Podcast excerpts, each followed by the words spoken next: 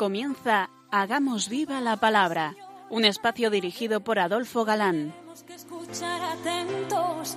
En tu palabra, Jesús, está el mensaje, el del amor, el de andar despiertos. Cuando no tenga sentido la tristeza, en nuestra historia andemos como ciegos. En tu palabra hallaremos la fuerza que nos levante y llene de sosiego.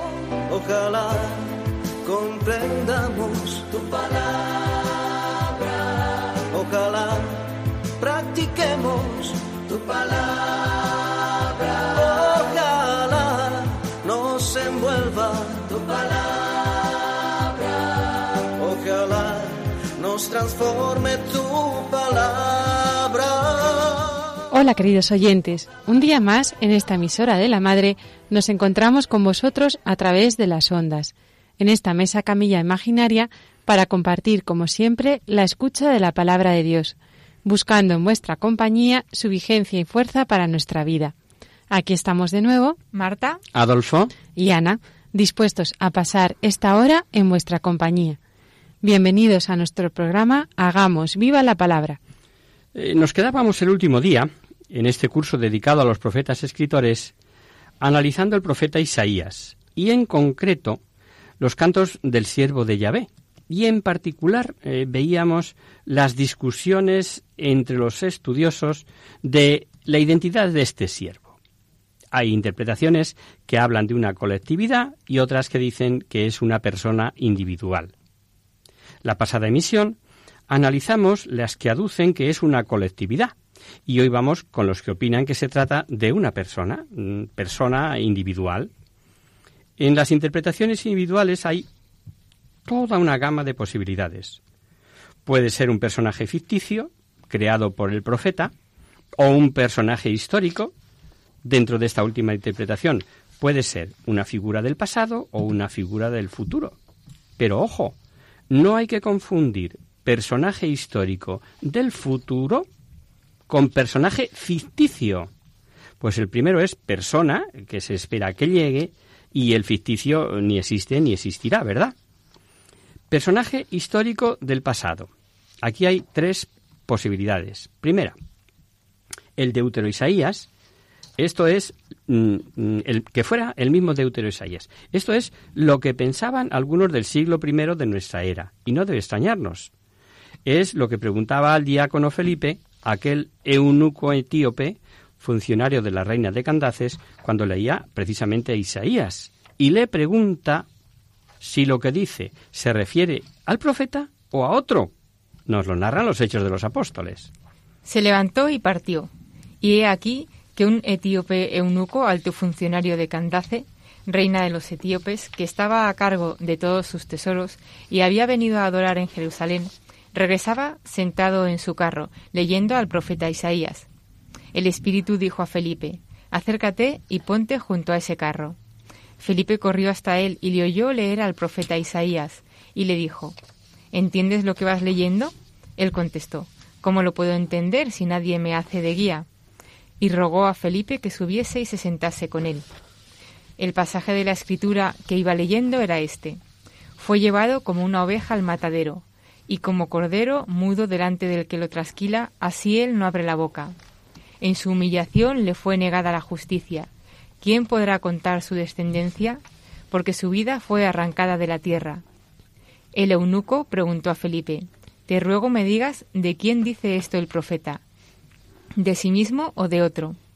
Felipe entonces, partiendo de este texto de la Escritura, se puso a anunciarle la buena nueva de Jesús. Hemos querido traer la colación para que veáis que ya desde el comienzo de, de la cristiandad eh, surge esta pregunta que estamos debatiendo, ¿no? Y decíamos que el primero dicen que era el Deutero Isaías, el propio Deutero Isaías.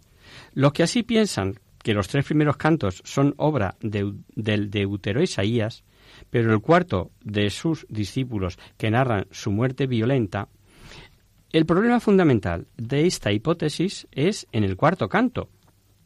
¿Cómo pueden los discípulos hablar de una resurrección que de hecho no se produjo? Algunos piensan que el profeta, por, por, arreglarlo de alguna manera, predijo su propia muerte viendo la resistencia de los judíos y describió la recompensa que le esperaba de parte de Yahvé.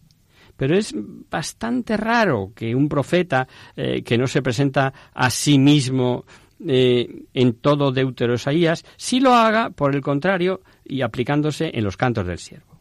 Segunda opinión. Un desconocido maestro de la ley.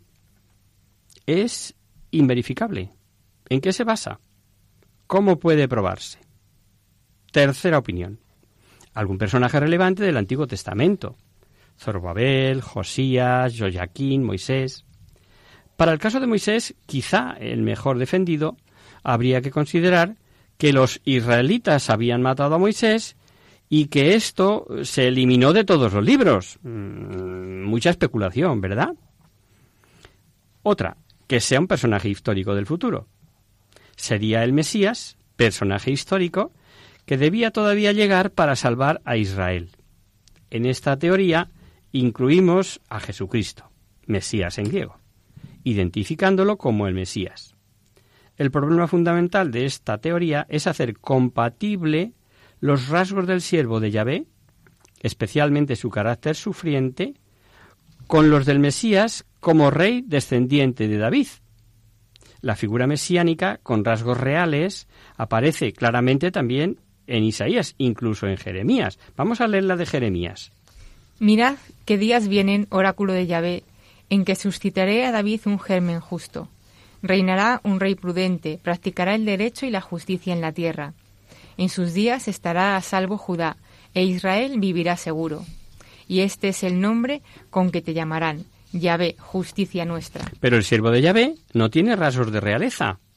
Mesías y siervo parecen figuras paralelas, según las expectativas fueran durante la monarquía o durante el exilio o después del exilio. Pero vemos que el canto cuarto se dice Sube ante él como un retoño, como raíz de tierra árida. Que hace referencia al capítulo 11 de Isaías, que es claramente mesiánico y que ya leímos. Saldrá un vástago del tronco de Jesé, y un retoño de sus raíces brotará reposará sobre él el espíritu de Yahvé, espíritu de sabiduría e inteligencia, espíritu de consejo y fortaleza, espíritu de ciencia y temor de Yahvé. Y le inspirará en el temor de Yahvé. No juzgará por las apariencias, ni sentenciará de oídas. Juzgará con justicia a los débiles y sentenciará con rectitud a los pobres de la tierra. Herirá al hombre cruel con la vara de su boca, con el soplo de sus labios matará al malvado Justicia será el ceñidor de su cintura, verdad el cinturón de sus flancos. Hurgará el niño de pecho en el agujero del áspid, y en la ura de la víbora el recién destetado meterá la mano. Nadie hará daño, nadie hará mal en todo mi santo monte, porque la tierra estará llena de conocimiento de Yahvé, como cubren las aguas el mar. Aquel día la raíz de Jesé, que estará enhiesta para estandarte de pueblos, las gentes la buscarán y su morada será gloriosa. Con seis cualidades en el texto hebreo masorético y siete en la Vulgata y los setenta, pues añaden piedad, completando el número pleno siete, en los que santos padres y teólogos han visto desde el origen los siete dones del Espíritu Santo, pero que en realidad son cualidades del Mesías, como hombre público y gobernante, y aquí es donde entronca, ha leído a, eh, Marta.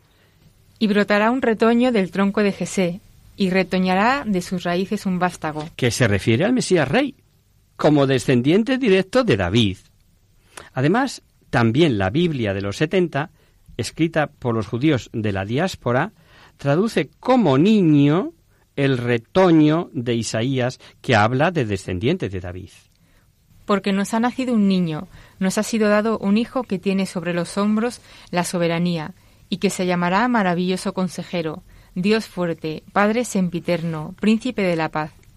Hay otra prueba de que los setenta conciben el cuarto canto como la descripción del Mesías que debe llegar en el futuro, y es que traducen en futuro los verbos admirarán y cerrarán.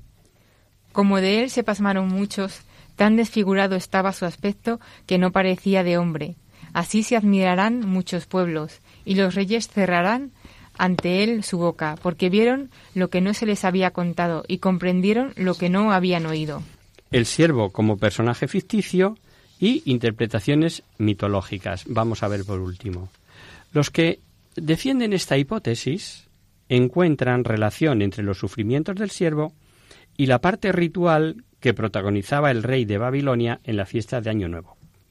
En este ritual se celebraba la muerte y resurrección del dios de la vegetación de cada año. Con esta muerte la vegetación desaparecía y se producía el final del mundo. La creación volvía al, caos original. Se restaura el orden con la victoria del dios resucitado sobre el monstruo del caos. Esta interpretación está dentro de los que pretenden entender todas las creaciones e instituciones de Israel como influjos de las culturas de los pueblos colindantes. Pero es que eh, el sufrimiento vicario del siervo no tiene ningún paralelo en todo el Antiguo Testamento, como tampoco en otras fuentes extrabíblicas conocidas. Además, dado el rechazo que tiene el segundo y el tercer Isaías hacia Babilonia, es dificilísimo concebir que usasen algo de esta civilización, aunque solo fuera a título de ejemplo. Además, el rey de Babilonia no representa al dios de la vegetación, por lo que no es él quien muere y resucita. Además, está intentando hacer un paralelismo con un rey cuando el siervo, hemos dicho que en los cantos, no aparece con rasgos reales. La otra interpretación, una figura ideal para Israel. El profeta estaría representando una figura ideal que no pertenece al pasado ni se espera en el futuro. Esta figura reunirá en sí la historia del pasado y las esperanzas del futuro. Sería una figura con personalidad corporativa, por decirlo de algún modo. Reuniría todas las características de Israel, Mesías, rey, individuo, pueblo. El siervo sería una figura individual y, sin embargo, recapitula en sí mismo todos los dones religiosos de Israel y la misión de este pueblo. Además mm, de la falta de claridad y su vago contenido en esta teoría, no entendemos en el cuarto canto, en este caso, cómo interpretar el sufrimiento vicario, la muerte y la resurrección. Esto no pertenece a la historia de Israel eh, que llega hasta el Deutero Isaías. Hasta aquí, queridos amigos, y perdonad si hemos sido excesivamente extensos, el análisis referido al siervo. Y entre tantas hipótesis y especulaciones, nuestra Madre la Iglesia lo refiere al Mesías, al Cristo, y para nosotros nos basta es lo que mansamente hemos creído y celebrado en la liturgia de Semana Santa. Y vamos con la tercera parte del libro de Isaías, que hemos llamado, os acordáis, el Trito Isaías, y que abarca los capítulos 55 al 66, que parece que habla de mensaje para los que han vuelto del exilio, para los repatriados. Comienza con el fin del exclusivismo, Así dice Yahvé, velad por la equidad y practicad la justicia, que mi salvación está para llegar y mi justicia para manifestarse. Dichoso el mortal que tal haga, el hombre que persevere en ello, guardándose de profanar el sábado, guardando su mano de hacer nada malo. Que el extranjero que se adhiera a Yahvé no diga, de cierto que Yahvé me separará de su pueblo. No diga el eunuco, soy un árbol seco, pues así dice Yahvé, respecto a los eunucos que guardan mis sábados y eligen aquello que me agrada y se mantienen firmes en mi alianza, yo he de darles en mi casa y en mis muros monumento y nombre mejor que hijos e hijas. Nombre eterno les daré que no será borrado. En cuanto a los extranjeros adheridos a Yahvé para su ministerio, para amar el nombre de Yahvé y para ser sus siervos, a todo aquel que guarda el sábado sin profanarle y a los que se mantienen firmes en mi alianza. Extranjeros, eunucos, etcétera, excluidos socialmente, dejarán de estarlo. No vamos a buscar ahora citas. Recordad, por ejemplo, el que hemos leído del siervo de la reina de Cantaces que bautiza a Felipe. También a veces emplea Isaías algún antropomorfismo irónico. Grita, que te salven tus ídolos. A todos los llevará el viento, un soplo los arrebatará. A veces, a aquellos que solo confían en el dinero o en el poder, ante alguna enfermedad, podrían decirle lo mismo. Pero algo constante que se repite, la misericordia de Dios. Es el denominador común de todos los profetas. Pues no disputaré por siempre, ni estaré eternamente enojado pues entonces el espíritu ante mí desmayaría y las almas que yo he creado. Por culpa de su codicia me enojé y le herí, ocultándome en mi enojo. Pero el rebelde seguía su capricho, sus caminos vi. Yo le curaré y le guiaré, y le daré ánimos a él y a los que con él lloraban, poniendo alabanza en los labios. Paz, paz al de lejos y al de cerca, dice Yahvé, yo le curaré. Ah, las almas que yo he creado. Veréis también constantemente el gran misterio de la libertad humana. Nos dirá, no se ha acortado la mano de Yahvé para salvar, sino que vuestras iniquidades han hecho una separación entre vosotros y vuestro Dios. Claro, somos nosotros. El final del libro del profeta Isaías tiene dos elementos esenciales. Un juicio definitivo y la instauración del orden nuevo para siempre.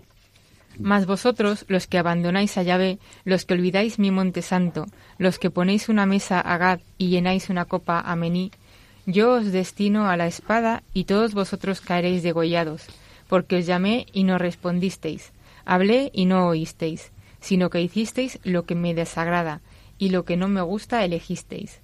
Por tanto, así dice el Señor Yahvé, mirad que mis siervos comerán, mas vosotros tendréis hambre. Mirad que mis siervos beberán, mas vosotros tendréis sed. Mirad que mis siervos se alegrarán, mas vosotros padeceréis vergüenza. Mirad que mis siervos cantarán con corazón dichoso, mas vosotros gritaréis con corazón triste, y con espíritu quebrantado gemiréis.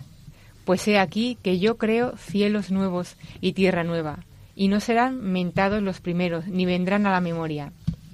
Antes habrá gozo y regocijo por siempre jamás, por lo que voy a crear. Pues he aquí que yo voy a crear a Jerusalén regocijo y a su pueblo alegría. Y siempre el anuncio del resto. Siempre habrá fieles. ¿Y cómo los considera Dios? Como beneficio para todos igual. No lo eches a perder porque es una bendición. Así haré yo, por amor de mis siervos, evitando destruirlos a todos. Que por un solo racimo se dice, no lo eches a perder. Eso dice el versículo 8. Vamos a hacer una pequeñita pausa y continuaremos en este punto si os parece.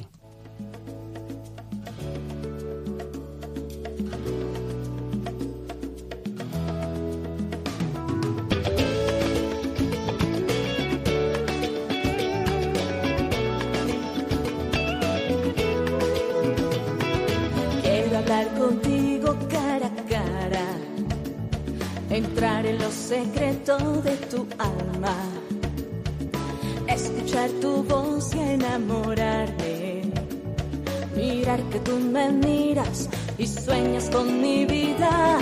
Quiero despertar cada mañana, respirando el aire de tu gracia, para descubrir que tú me amas, caminar contigo mi Dios, mi buen amigo. Mira que me miras, amar como amas. Vivir donde tú vives, pasar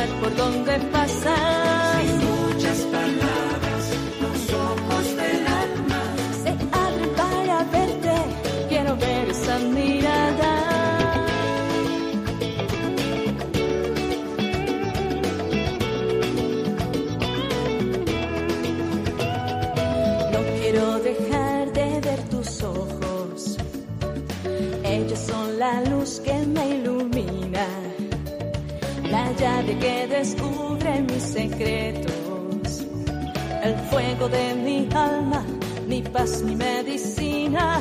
No quiero que me falten tus caricias, no.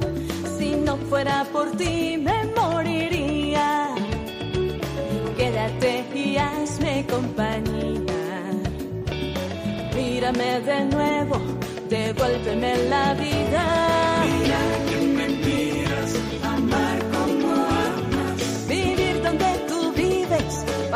por donde pasas.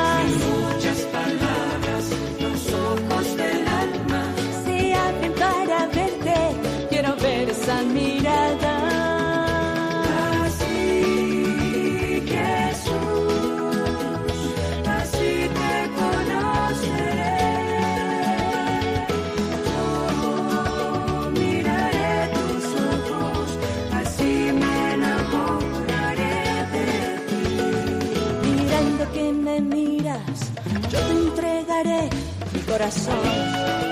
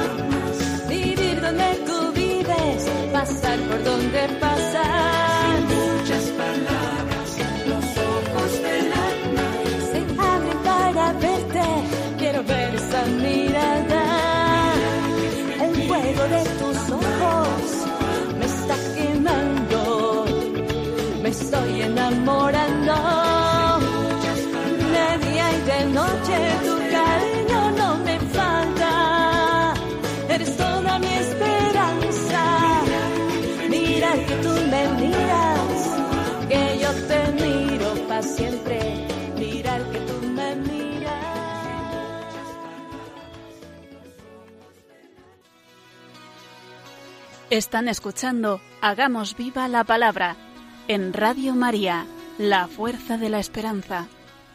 Amigos, de nuevo con vosotros tras este breve descanso musical. Os recordamos, queridos oyentes, que sintonizáis el programa Hagamos viva la palabra. Si queréis contactar con nosotros vía correo postal, lo podéis hacer a Radio María, Paseo Lanceros número 2, primera planta 28024 de Madrid y si lo preferís, al correo electrónico hagamos viva la palabra arroba radiomaria.es. Para los que se acaban de incorporar, decirles que estamos analizando en este curso los profetas escritores del Antiguo Testamento y vamos en, concreto por Isaías. Así es, y, ya casi terminando. Eh, vamos a recordar, leíamos antes del descanso. Pues he aquí que yo creo cielos nuevos y tierra nueva, y no serán mentados los primeros, ni vendrán a la memoria. Antes habrá gozo y regocijo por siempre jamás por lo que voy a crear. Pues he aquí que yo voy a crear a Jerusalén regocijo y a su pueblo alegría. Este versículo, como veis, es tremendamente esperanzador.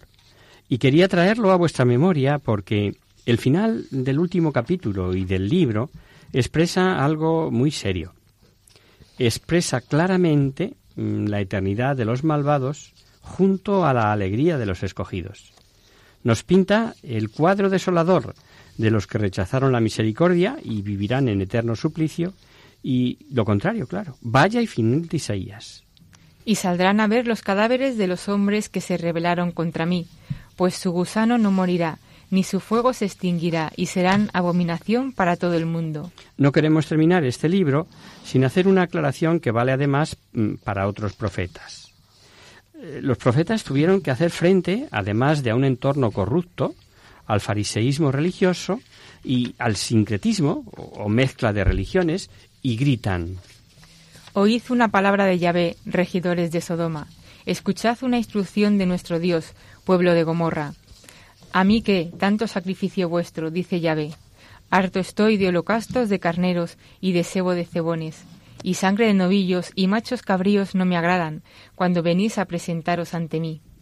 ¿Quién ha solicitado de vosotros esa pateadura de mis atrios? No sigáis trayendo oblación vana. El humo del incienso me resulta detestable. Novilunio, sábado, convocatoria. No tolero falsedad y solemnidad. Vuestros novilunios y solemnidades aborrece mi alma.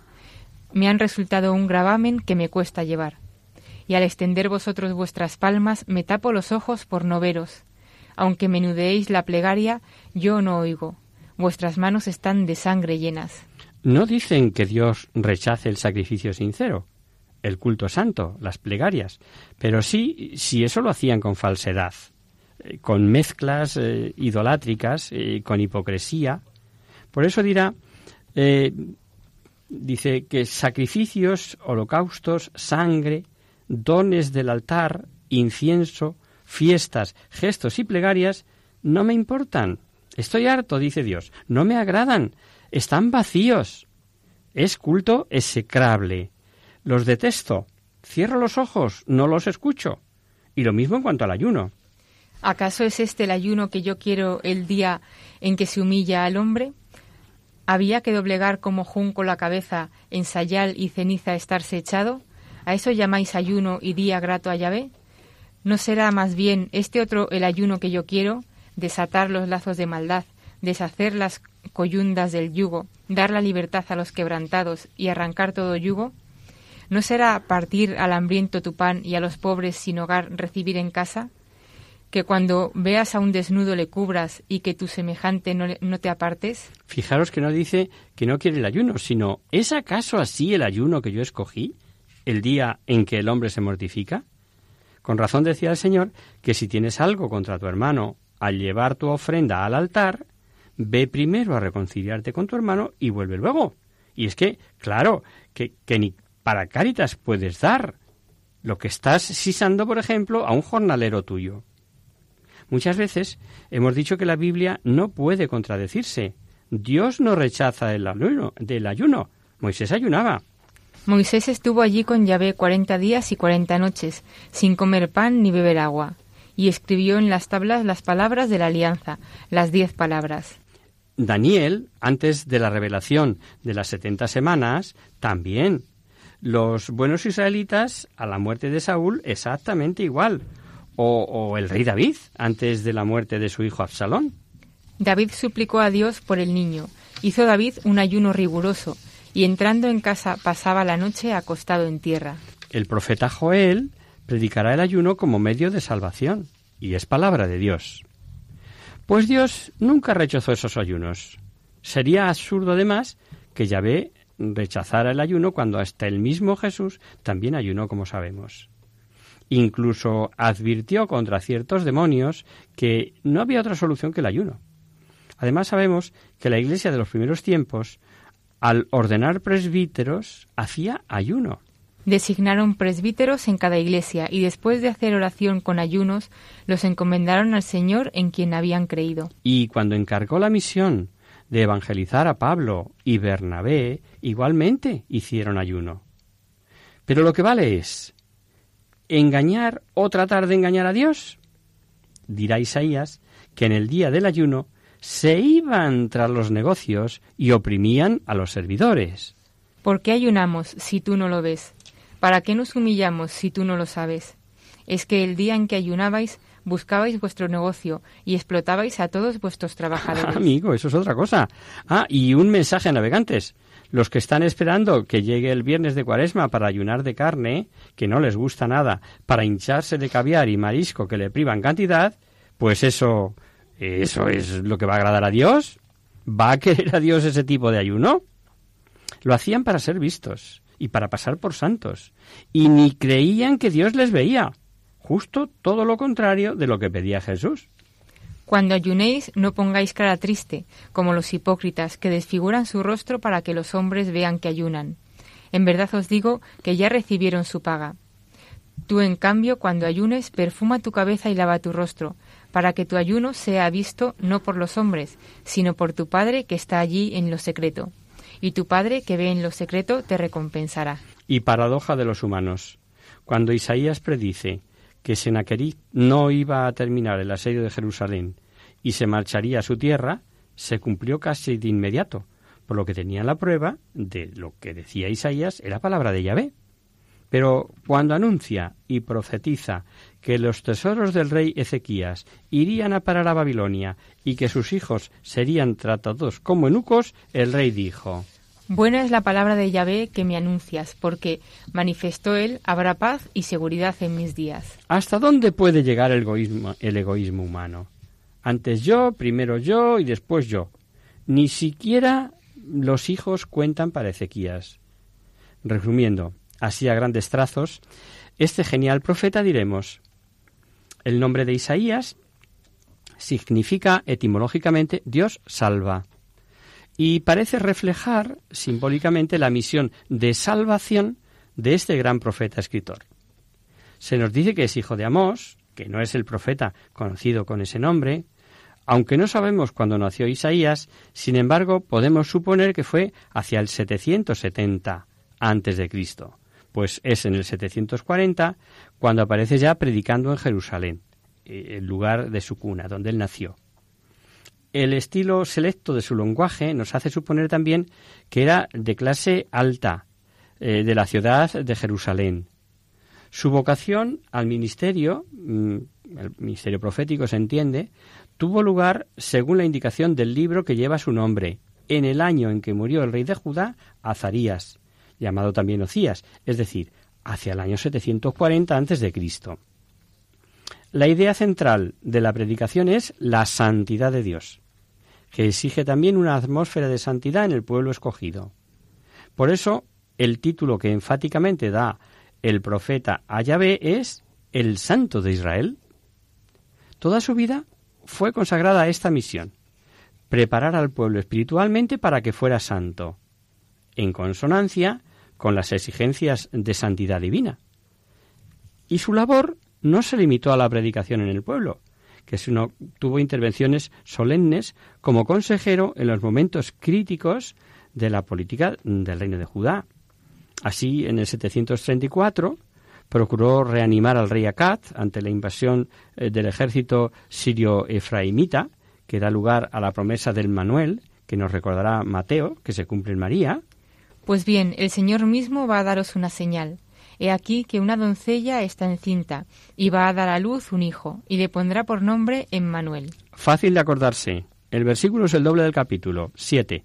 Y si sabéis que el 7 es plenitud, pues si queréis buscar la profecía esta de Isaías, está en Isaías 7:14.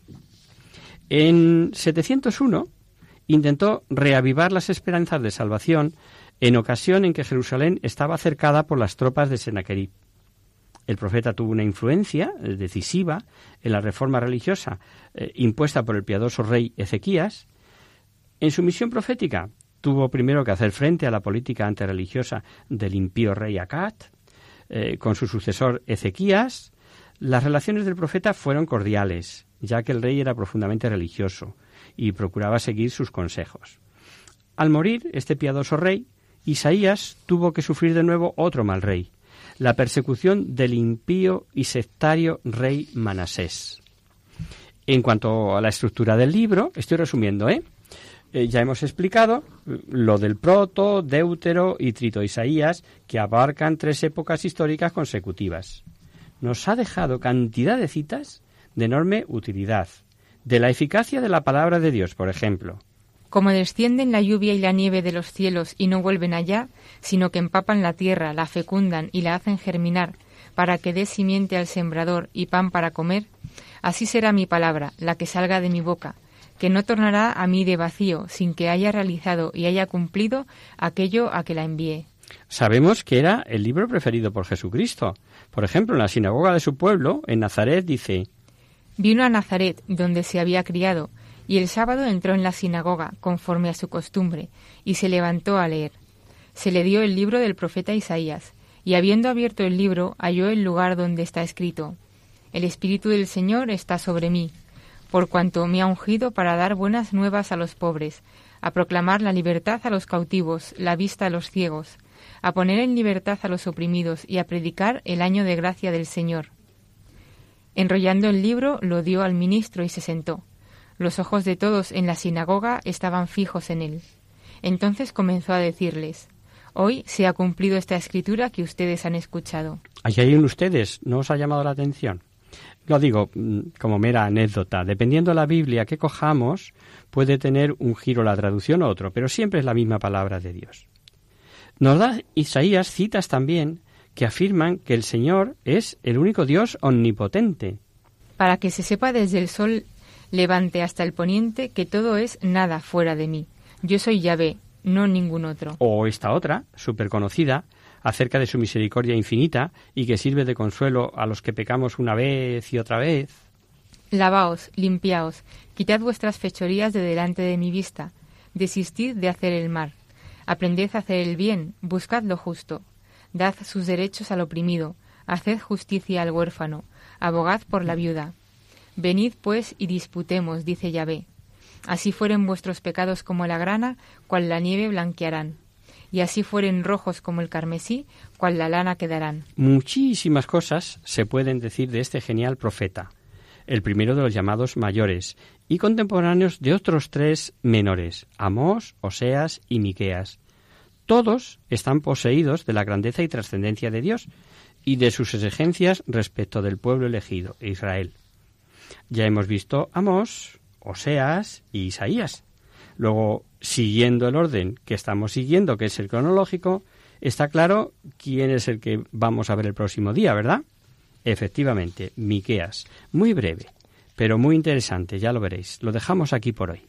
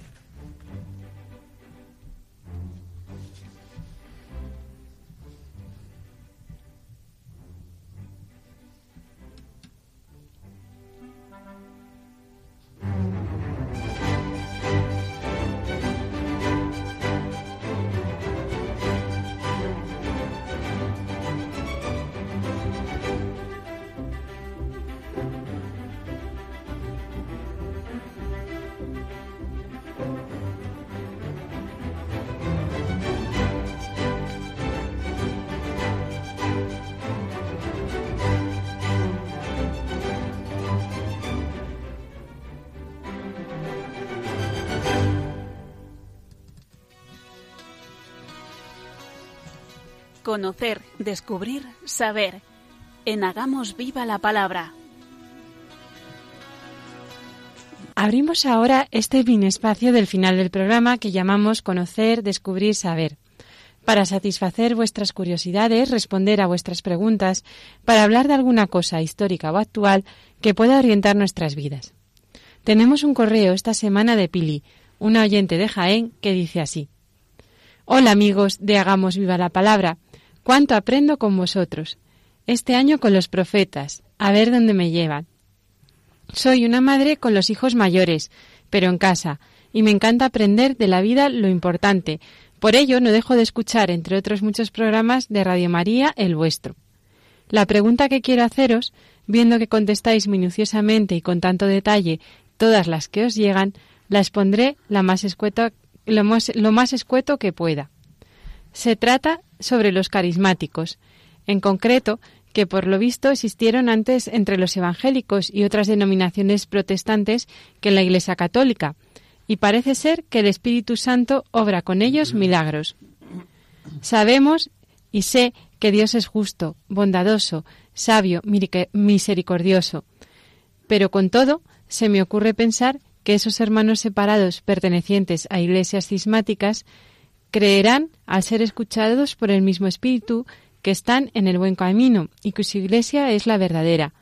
En fin, no me lo acabo de, no me acabo de entender. Gracias por vuestra atención y esperando una detallada explicación, como acostumbráis.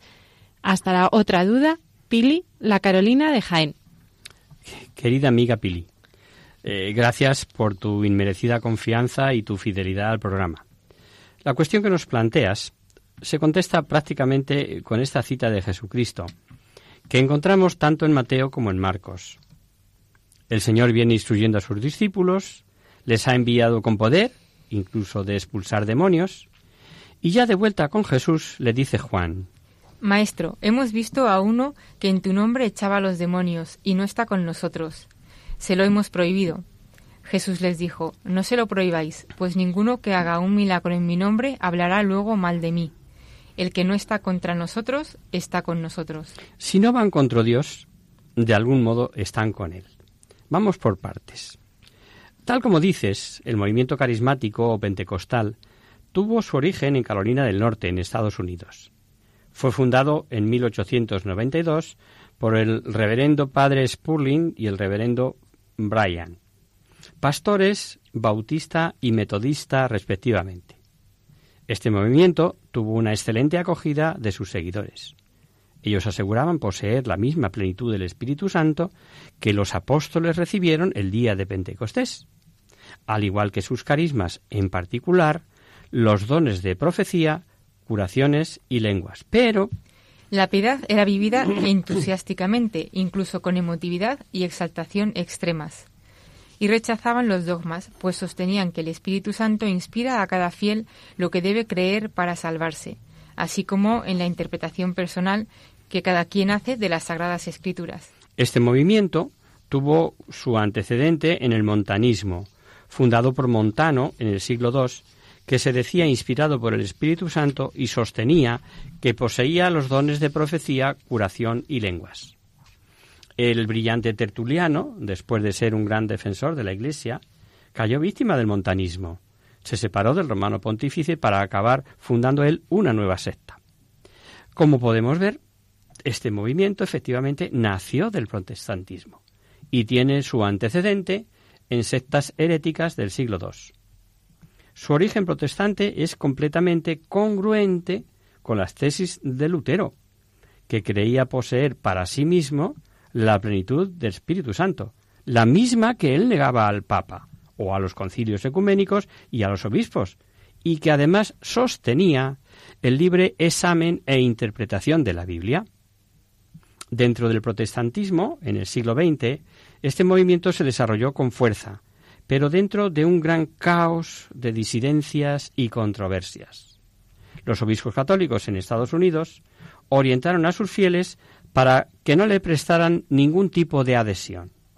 Hasta 1966, en que los profesores Ralph Heffer y Patrick Burgos de la Universidad Duquesne de Pittsburgh, Estados Unidos, leyeron y discutieron las obras del movimiento pentecostal protestante, con la intención de acabar con la apatía de sus estudiantes. Creyeron que este movimiento era providencial y lo trasladaron a la Iglesia Católica. El 17 de febrero de 1967, un grupo de profesores y estudiantes vivieron juntos una experiencia carismática intensa, imposición de las manos, glosolalia, llanto de alegría. Se multiplicaron los grupos de oración como una vena de agua que empieza a brotar en todas partes en una iglesia en la que las élites intelectuales, por influencia de la modernidad y de las ciencias humanas, habían dejado marchitar un tanto su comprensión de la fe. Considerados primero con recelo por los militantes comprometidos en la acción, por algunos pastores que temían la desmovilización de sus fieles en el sentido de una deserción de la lucha social, los movimientos carismáticos, conscientes de las posibles desviaciones, como serían un fundamentalismo en la lectura de la Biblia o un pietismo en la vida cotidiana, y del necesario discernimiento entre una sensibilidad grupal y una auténtica experiencia espiritual, se vieron pronto alentados por la conferencia de los obispos americanos que en noviembre de 1974 declara Una de las grandes manifestaciones del Espíritu en nuestro tiempo ha sido el Concilio Vaticano II Muchos piensan que la renovación carismática católica es otra manifestación semejante. Así pues, encuentran luz verde, con las debidas reservas, pero en un congreso de grupos carismáticos reunido en Grotaferrara el 10 de octubre de 1973, el beato Pablo VI, a la vez que invitaba al necesario discernimiento, declaraba Hay ciertas notas comunes en esta renovación. El gusto por una oración profunda, personal y comunitaria, una vuelta a la contemplación y un énfasis en la alabanza de Dios, el deseo de entregarse totalmente a Cristo, una gran disponibilidad para las llamadas del Espíritu Santo, una lectura más asidua de la Biblia, una amplia comunicación fraternal, la voluntad de aportar un concurso al servicio de la Iglesia. El propio Pablo VI otorgó un verdadero reconocimiento oficial a la renovación carismática cuando recibió a los 10.000 participantes del Tercer Congreso Internacional después de una misa celebrada en la Basílica de San Pedro, de San Pedro perdón, en mayo del 75. El Papa, y esto es lo que sigue vigente, propuso tres principios para orientar un indispensable juicio crítico. la fidelidad a la doctrina, la gratitud y el amor. Y añadió espontáneamente su deseo de que el movimiento sirviera para infundir una espiritualidad, un alma, un pensamiento religioso que rejuveneciera al mundo y volviera a abrir sus labios cerrados a la oración, al canto, a la alegría, al himno, al testimonio. Desde su nacimiento en Estados Unidos en 1966, como hemos dicho, el movimiento se ha difundido por la vieja Europa y casi por todo el mundo, reimplantando en la Iglesia valores espirituales que habían sido relegados a segundo plano. En particular, las experiencias vivas de la oración y de la alegría cristiana que alcanzan también al cuerpo de la comunidad de alabanza con su dimensión ecuménica, del arraigo doctrinal, sentido por muchos como una necesidad, del ministerio de visita a los enfermos y a los presos, practicado como una exigencia de vida, etcétera, etcétera. Todas estas experiencias aparecen como una innegable renovación de la Iglesia en el Espíritu Santo. La renovación carismática, difundida en cerca de 100 países y extendida a aproximadamente medio millón de católicos, recuerda que el Espíritu Santo, antes de ser un artículo del credo, fue una realidad vivida en la experiencia de la Iglesia primitiva. Esta reaparición de los carismáticos en una Iglesia aquejada eh, de una crisis de aridez e incertidumbre hace esenciales los valores evangélicos y accesibles a todos los espíritus de filiación. Herbert Müller, especialista en teología del Espíritu Santo, declara desde hace 15 años yo conocía al Espíritu Santo con la cabeza, ahora le conozco también con el corazón. Esto ha cambiado mi vida. Ya se trate del don de lenguas o de curaciones sorprendentes, una fe pone de manifiesto su vitalidad esperándolo todo de Dios, como en los primeros días de la Iglesia, incluyendo en su espera la curación y la reconciliación fraterna, el gozo compartido y el amor a la alabanza y contemplación. En, en pocas palabras, la inteligencia del corazón abierta al soplo del Espíritu de Dios. Sabido esto, querida Pili, vamos a intentar reflexionar y clarificar para no llegar a conclusiones erróneas. Dios otorga al hombre carismas de manera gratuita. Lo tenemos en la revelación. Por tanto, antes del movimiento carismático, antes de que naciera el movimiento este, en 1892 entre los protestantes. Por ejemplo, en la carta a los romanos, hablando San Pablo del cuerpo místico, dice Pues así como nuestro cuerpo en su unidad posee muchos miembros y no desempeña en todos los miembros la misma función, así también nosotros, siendo muchos, no formamos más que un solo cuerpo en Cristo, siendo cada uno por su parte los unos miembros de los otros. Pero teniendo dones diferentes según la gracia que nos ha sido dada, si es el don de profecía, ejerzámoslo en la medida de nuestra fe. Si es el de ministerio, en el ministerio. La enseñanza, enseñando. La exhortación, exhortando. El que da con sencillez, el que preside con solicitud.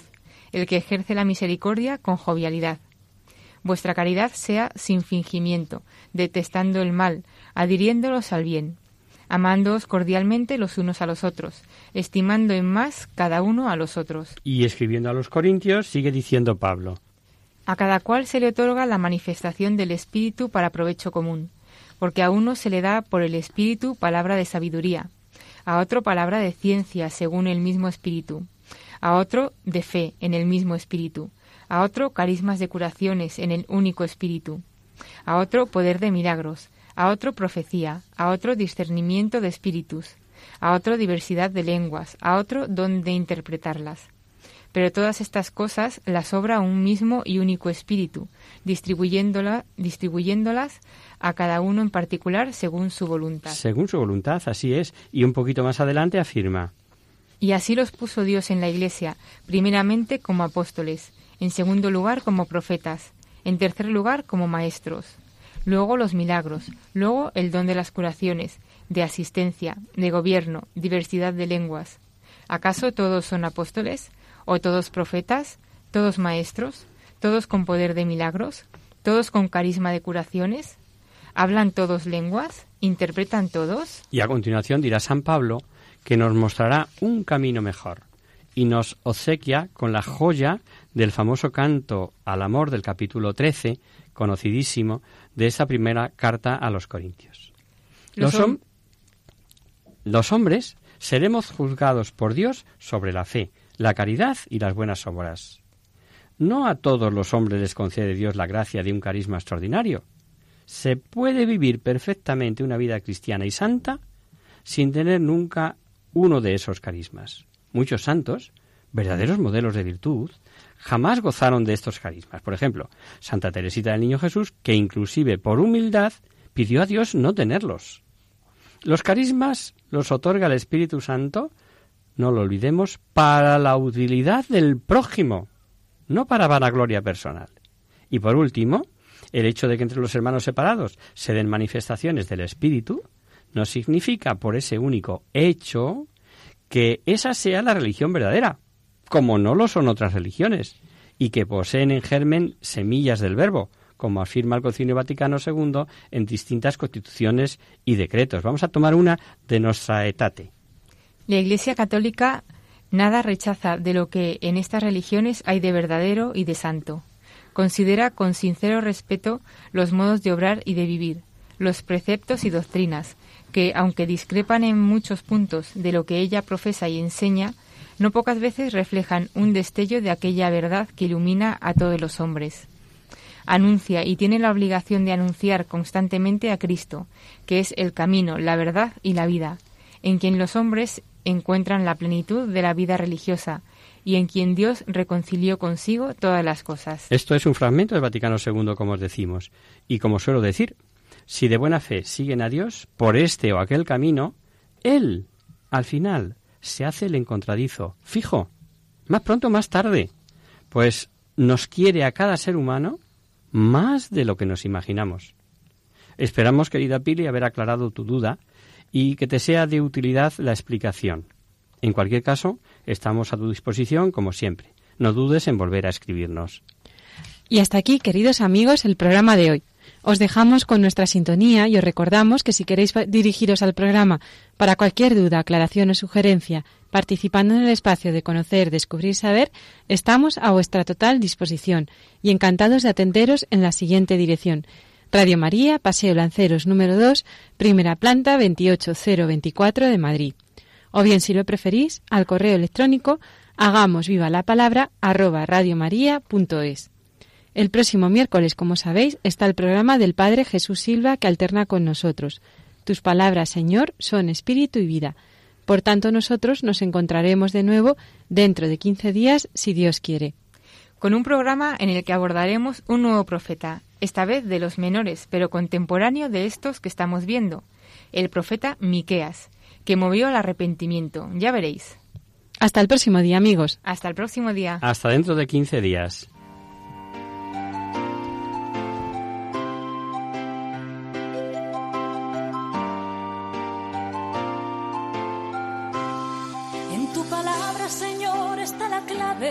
Solo tenemos que escuchar atentos. En tu palabra, Jesús, está el mensaje, el del amor, el de andar despierto.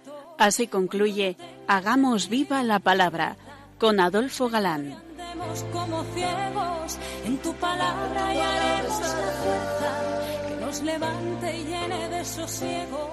Ojalá